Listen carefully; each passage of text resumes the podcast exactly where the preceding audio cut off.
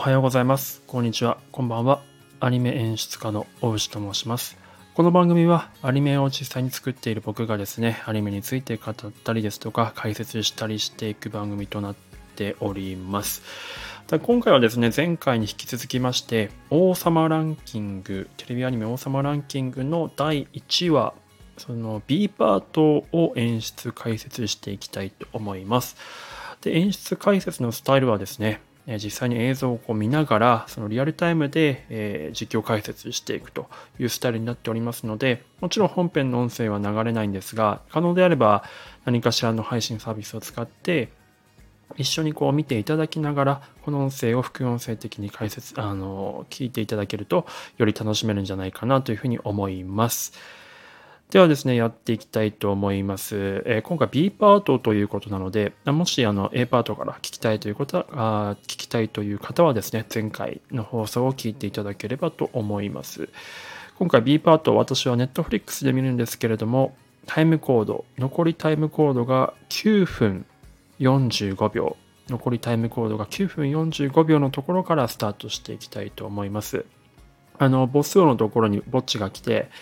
えー、北か王子って言った後のその回想シーンから始まるところのボス王があのどうしてえー、王国を作り上げたかっていう回想のシーンのところから始まるところですね。からやっていきたいと思います。では、準備よろしければいきたいと思います。いきます。3、2、1、スタート。はい。で、今、回想シーンが始まりましたね。ナレーションとともに、えー、ギガンテスですか、の集団が村人、村を襲ってきたというところからなんですけど、いや、この、なんて言うんでしょうね、まあ演出としてすごくスタンダードな、こう、レイアウトも含めて、丁寧だなと思うんです。あの、ギガンテスがですね、あの、群れが集団で襲ってくるというところが、あの、アニメーションでよくある演出として、えー、っと、暗闇の中に光る赤い目っていうのですね、これ一発でもアイコン化してるので、悪い悪者が出てきたという登場で、これ一発でわかるっていうのがあるんですけど、あとはあの、ギガンテスが村を襲い始める最初のカットですよね。手前に、えー、大きくギガンテス2、3体くらいの顔を舐めて、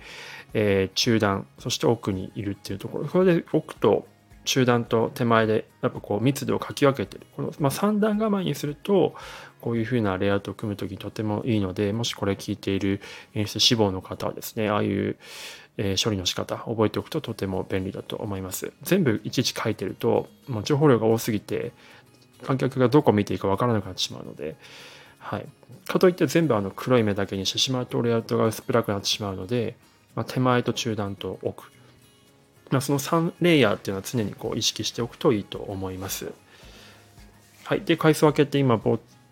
えー、っと、ボスのところにぼっちが寄ってくる。これですね、なんかこう、ジャックって豆の期間を連想させるような描写ですよね。一つ一つの家具がとても大きくて、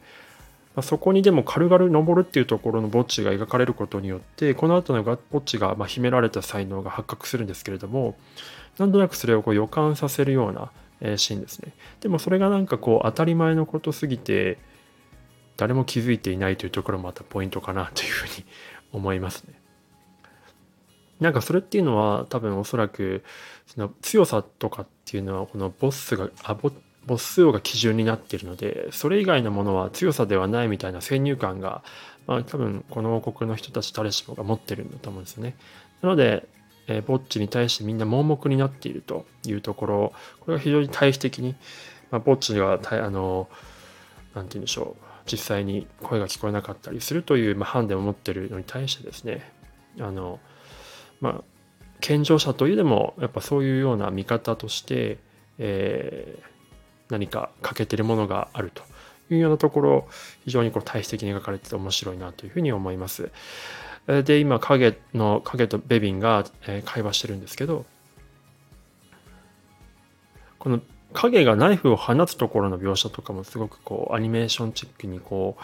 えー、なんて言うんでしょうデフォルメされていてこれも処理もですね非常にこれスローモーションでぜひ見てほしいなとは思うんですけどこれ BG をこう OL させているんですね。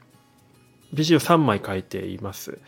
こういうようなその速えー、速いものを投げる描写とか速いものが移動するという描写の時にこうやって BG の使い分けをタイミングよく視聴者に気づかないくらいに、えー、やると非常に効果的なので、まあ、こういった処理の仕方を覚えておくといいと思います。で非常にこうちょっと今回は何て言うんでしょう本当駆け出しのアニメーション制作者1年目ぐらいの人に向けたような感じの内容になってますけども、まあ、それだけですねアニメーションとして、ま、画像処理としてですね勉強するところがこの先に本当に非常に多いので、はい、見ておくと必須必須科目って感じがしますね。はい。で、今、第二音詞の代打が初登場したというところで、まあ、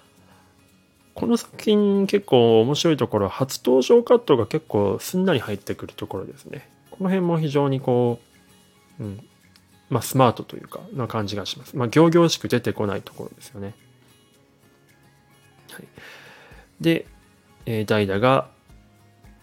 えっ、ー、と、ソードマスターの、あれ、名前をど忘れしましたが、と戦うところですね。この人たち目ですね、非常にこの、良かったですよね。この、この辺の画像処理も、えー、見ておくといいですね。これ、つけパンといってですね、え、ー、と、キャラクターは紙のなんて言うんでしょう、スタンダードの紙そのまま1枚で書くんですけど、背景だけがこう動いているというような感じ。これはあの、あの、作画の処理の負担を減らすですが、えーまあ、背景のフォローをすることによって効果的ににそのアクションシーンを見せることができる手法なので、まあ、非常にアニメーターさんにとってはあの実際に動きに合わせてフォローパンさせるフォローパンっていうのは、まあ、大きい紙に書いてそれをこう、それに合わせてカメラを動かすっていう手法なんですけど、スケパンとフォローパンの違いもですね、あの、ぜひ、あの、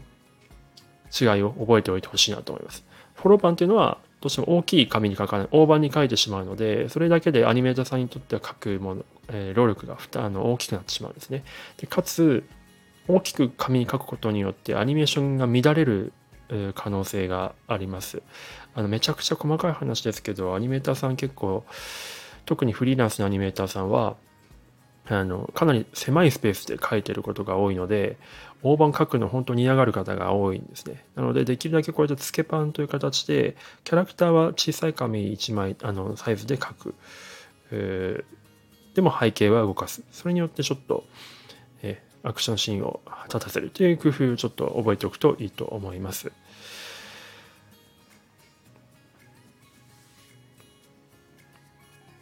はい。で、この辺のあの、ヒリングのですね、兄弟喧嘩バカらしいっていうところの、これ、ここではまだヒリングが2人に対してどういう思いを持ってるのかっていうところがまだちょっと垣間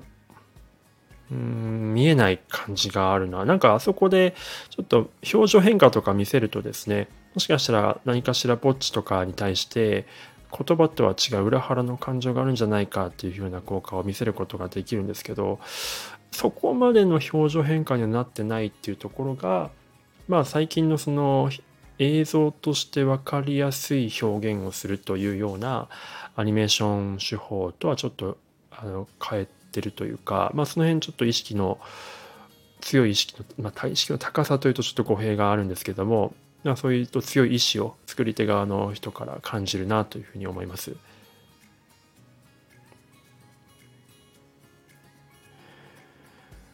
はい。で、まあ、ポーチと代打がこれからとね、今対決してるチームが始まるんですけど、